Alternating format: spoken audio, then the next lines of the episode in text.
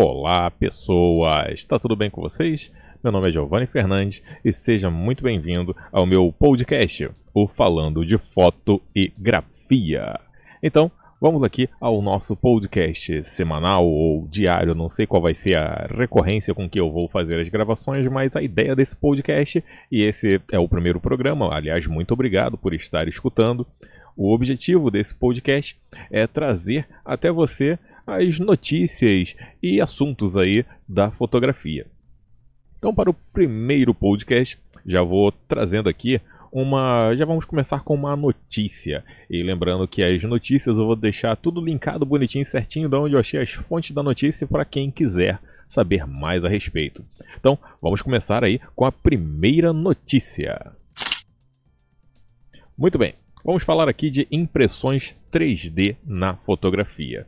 A matéria vem do site Prusa Printer, é um site já de sobre o termo, não sobre o termo, né, mas sim sobre as impressoras 3D. E eles reservaram aqui uma matéria bem interessante sobre gadgets, ou seja, alguns acessórios que você pode fazer aí na sua casa, caso você tenha impressora 3D, e você pode fazer a impressão desses acessórios. Vai desde suportes de mochila, tem também grades difusoras para você colocar lá no, no flash, seja pop-up ou flash mesmo, como colmeias, snoots. Tem até conjunto de chave de filtro de lente que é para poder facilitar a remoção do filtro.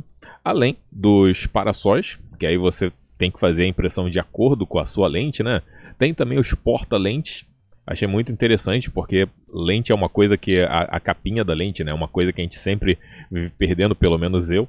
Tanto que eu fiz aqui, eu vou até deixar aqui na descrição um link de um vídeo que eu mostrei um processo que eu fiz para nunca mais perder essas tampinhas da lente, que foi colocar um imã neles. Então vou deixar o link aí depois para quem quiser. Vou até anotar aqui, senão eu vou esquecer depois de colocar na descrição. Mas o que eu achei interessante é que tipo tem tipo diversos modelos de acessórios para GoPro. Também vai ter estojos e para não ficar só nessa, nesses acessórios básicos, uma coisa que eu fiquei impressionado.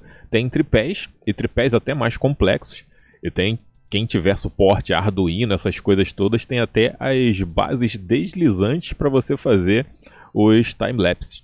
Então nota que interessante é hoje o mundo da impressão 3D. Você já consegue fazer muita coisa com impressão 3D. Eu já vi até vídeos de pessoas que fizeram projetos de imprimir uma impressora 3D utilizando uma impressora 3D. Aí nisso, você deve pensar, poxa, mas eu não tenho condições de ter uma impressora 3D. É pensando nisso que muitos lugares que têm as impressoras 3D, eles alugam o equipamento 3D, não para você levar na sua casa, mas você pode alugar o equipamento 3D para fazer uma impressão e eles vão entregar para você essa impressão. Então, vamos imaginar que nem é na sua cidade, mas é em algum lugar próximo da, da sua casa ou mesmo na sua região. Você envia o modelo 3D com as configurações. Aí eu aconselho você entender um pouquinho de impressão 3D, porque tem que entender do tipo de filamento que você vai utilizar, que é a resistência da impressão, né? E você vai mandar esse modelo 3D, eles vão fazer a impressão e vão enviar para você. Dependendo do caso, sairia até mais barato do que você comprar mesmo o acessório. Então, essa ideia de impressão 3D, ela movimenta muito o chamado mercado maker, porque muitas pessoas, muitas pessoas mesmo, eles disponibilizam modelos online para muitas coisas. E isso se faz interessante porque pode quebrar um grande galho para as pessoas que adoram fazer gambiarras ou as pessoas que gostam de colocar a sua criatividade para rolar. Mas se você não tem criatividade nem gosta de gambiarra, mas gosta de acessórios, tá aí uma grande ideia mesmo que não tenha impressora. Você pode procurar na sua cidade aí algum lugar que faça, faça essas impressões 3D. E eu vou deixar como tá o link aí. Você vai ver que tem o, o link do site, leva para vários outros sites que tem esses modelos 3D para vocês aí. Beleza, meu povo? Então, vamos para a próxima notícia. Antes da próxima notícia, deixa eu fazer aqui primeiro uma indicação de Instagram. Vai estar tá aí na descrição para vocês. Eu vou fazer uma indicação do Instagram que é o Photographers of Maharashtra. É um nome indiano, eu não vou saber fazer a pronúncia hindu correta aqui, nem sei se seria hindu o termo correto, mas é, é um Instagram que ele reúne diversas fotos de diversos fotógrafos e fotógrafas indianos. Por que, que eu estou sugerindo isso? É porque, pelo menos para mim, aparecia pouquíssimo no meu Instagram sobre fotógrafos indianos. E por que, que eu estou sugerindo fotógrafos indianos? Não sei porquê, mas eles têm um olhar muito diferente do nosso. O olhar aqui dos fotógrafos brasileiros, americanos, nós temos um tipo de olhar. O que eu vejo nos fotógrafos indianos é um outro tipo de olhar completamente diferente. Fotografias assim envolventes, cores chamativas. Tem muitos fotógrafos que se utilizam de manipulação digital e parece que eles não têm medo de testar, sabe? Eu vejo muitas fotos, enquadramentos criativos. Às vezes no Instagram eu vejo muitas fotos repetitivas. A pessoa vê que tem uma tendência. Ah, a moda agora é fotografar paçoca sobre a luz do luar. Então, durante semanas, teu Instagram vai chover a mesma foto. Só vai mudar o que? O ângulo, o tipo de câmera. Então, fica um pouquinho chato. Depois que comecei a seguir vários e vários fotógrafos e fotógrafas indianos, me abriu um leque de possibilidades, criatividades, porque, sei lá, eu acho que lá eles têm uma inspiração muito grande para poder ter novos enquadramentos, novas ideias. A gente precisa aprender um pouquinho, na verdade, nós fotógrafos e fotógrafas precisamos abrir um pouco mais o nosso leque de fontes de inspiração. Aqui do nosso lado já existe muitos fotógrafos e fotógrafas com bons olhares fotográficos, mas a gente precisa procurar um pouquinho mais. Vamos aproveitar que a internet permite nos ligar a outros lados do mundo. Então, vou deixar como indicação eles aí. Agora sim, vamos lá para nossa notícia principal. Muito bem. Nossa notícia principal, a notícia que eu vou trazer até vocês aqui, é um tema, deixa eu abrir aqui para poder mencionar para vocês de onde veio essa notícia. É uma notícia bem interessante, que é justamente um fotógrafo, ele trouxe três razões pela quais ele acha interessante de compartilhar as nossas fotos, porém não as nossas fotos boas, mas as nossas fotos ruins. Eu achei esse, esse tema interessante porque Primeiro, vamos lá. O nome do fotógrafo é o fotógrafo Ralph. Vem do site DIY Photograph. O, o Ralph ele tem aqui três razões. Uma das primeiras razões é que ele acredita que a beleza está nos olhos de quem vê. É tipo o conceito de arte, né? A arte, ela tecnicamente é uma coisa que vai se modificando à medida que nós vamos entendendo e vamos nos aprofundando. Geralmente o artista ele ele sozinho não pode chegar a fazer uma coisa e falar isso aqui é arte. Outras pessoas, vamos dizer assim, têm que comprar aquela ideia, né? Então, muitas vezes, aquilo que você considera que é uma foto sua feia, outra pessoa pode olhar e falar: caramba, mas que coisa linda. Isso, particularmente comigo, já aconteceu bastante. E eu não estou falando isso aqui para me achar, é, é justamente para demonstrar que eu tenho uma visão muito autocrítica e destrutiva sobre o meu trabalho. E acontece muito com muitas outras pessoas. Porque muitas vezes nós vamos realmente deteriorar nosso trabalho, é como se fosse um sistema de proteção para não ficar se gabando.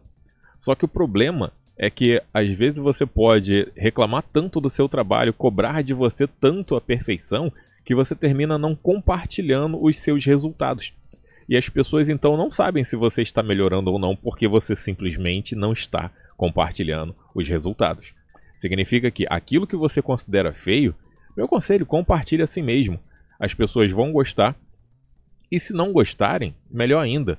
Porque elas não gostando, vão chegar para você e vão falar: Poxa, Fulano, essa foto aqui que você fez tem até uma ideia bacana, legal, mas está faltando aqui um pouquinho de volumetria, de repente esse tratamento de cor poderia ser melhor. Olha que interessante, pode surgir a partir daí uma conversa bacana que vai melhorar o, a sua fotografia, a sua arte. Por isso que é interessante você compartilhar até, até aquilo que você acha feio, porque necessariamente você achar não significa que tem certeza. É melhor uma segunda, terceira e quarta opinião. As redes sociais estão aí para nos ajudar quanto a isso.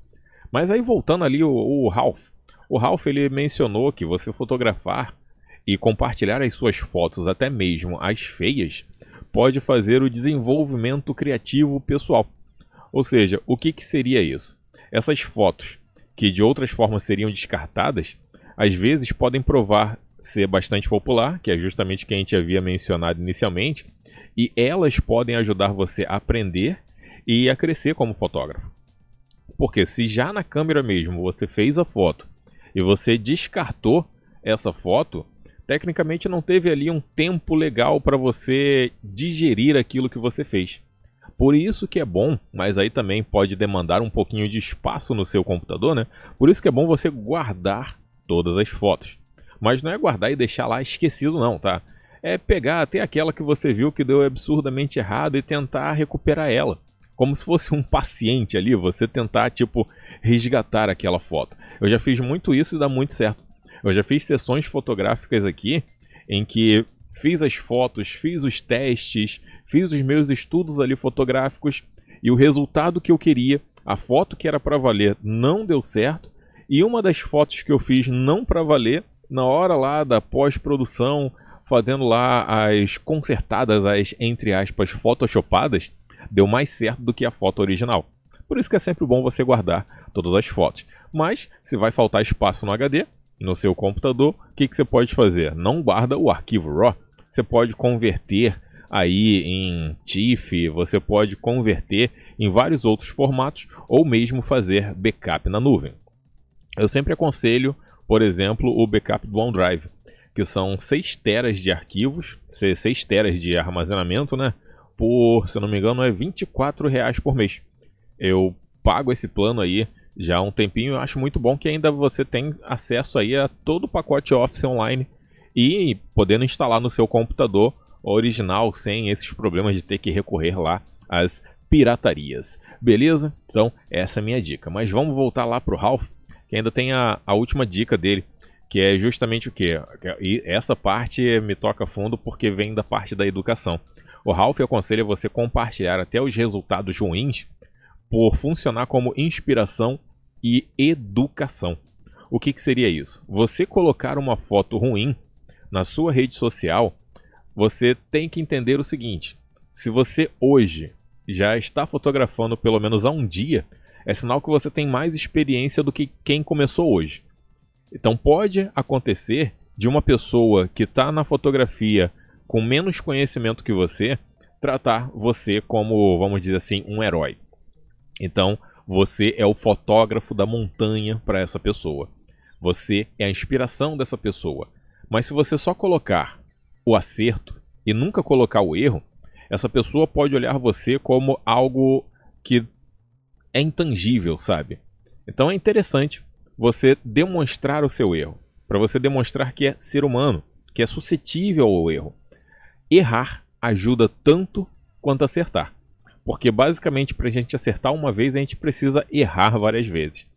E eu confesso para vocês, eu melhorei muito o meu olhar fotográfico, eu me inspirei muito mais na fotografia quando eu conheci a fundo a história de vida dos meus fotógrafos da montanha. Fotógrafos assim que eu sempre tenho em mente é Vivian Maia, Ansel Adams, Fan Hu, Annie Leibovitz, Von Ong. E por que, que eu gosto desses fotógrafos? não é só por causa da foto deles, é pela história de vida deles. E o que eu acho interessante é que todos esses que eu mencionei, eles não tinham problema nenhum em mostrar os seus erros. Dessa galera toda que eu mencionei, Annie Leibovitz e Von Ong, ainda estão vivos, espero que por muito tempo, e eles colocam muitas fotos assim na, na internet, tem muito da história de vida deles, e eu acho legal que eles colocam também os erros. E eles demonstram que aquilo ali só faz uma parte do caminho, não é o caminho todo. Ou seja, errar é aprender também. Por isso que eu não acho legal quando a pessoa só quer colocar o melhor, o puro suco fotográfico dela numa rede social. Uma rede social é um lugar mais espontâneo. Deixa para colocar só os seus acertos, por exemplo, no seu site. O seu site, vamos dizer assim, que é a forma mais rápida de acesso ao seu futuro cliente ou ao seu futuro apreciador da obra de arte. Mas a rede social, vamos tratar de um jeito mais despojado, sabe? Vamos colocar lá nossos erros. Eu já cansei de fazer isso, coloquei minhas fotos erradas, já fiz até um concurso de pior foto no canal. Quem quiser depois, eu, eu coloco lá também a playlist, que foi um vídeo que eu fiz tipo um concurso mesmo com a galera para mandar a pior foto. Já vou até deixar aqui marcado para colocar o link aí para vocês depois, que foi um concurso muito bacana, sabe? É muito aprendizado você também ver os erros das pessoas e é um trabalho de humildade você demonstrar que não é o perfeitão. Porque infelizmente hoje no mundo da internet, da fotografia, os influenciadores digitais fotográficos, eu vejo que tem muita gente que bota a banca que é o perfeitão e que não erra nunca. E se você erra é porque você é trouxa, se você usa qualquer modo automático da câmera porque você não presta na fotografia. Isso é errado, isso desmotiva as pessoas que querem aprender.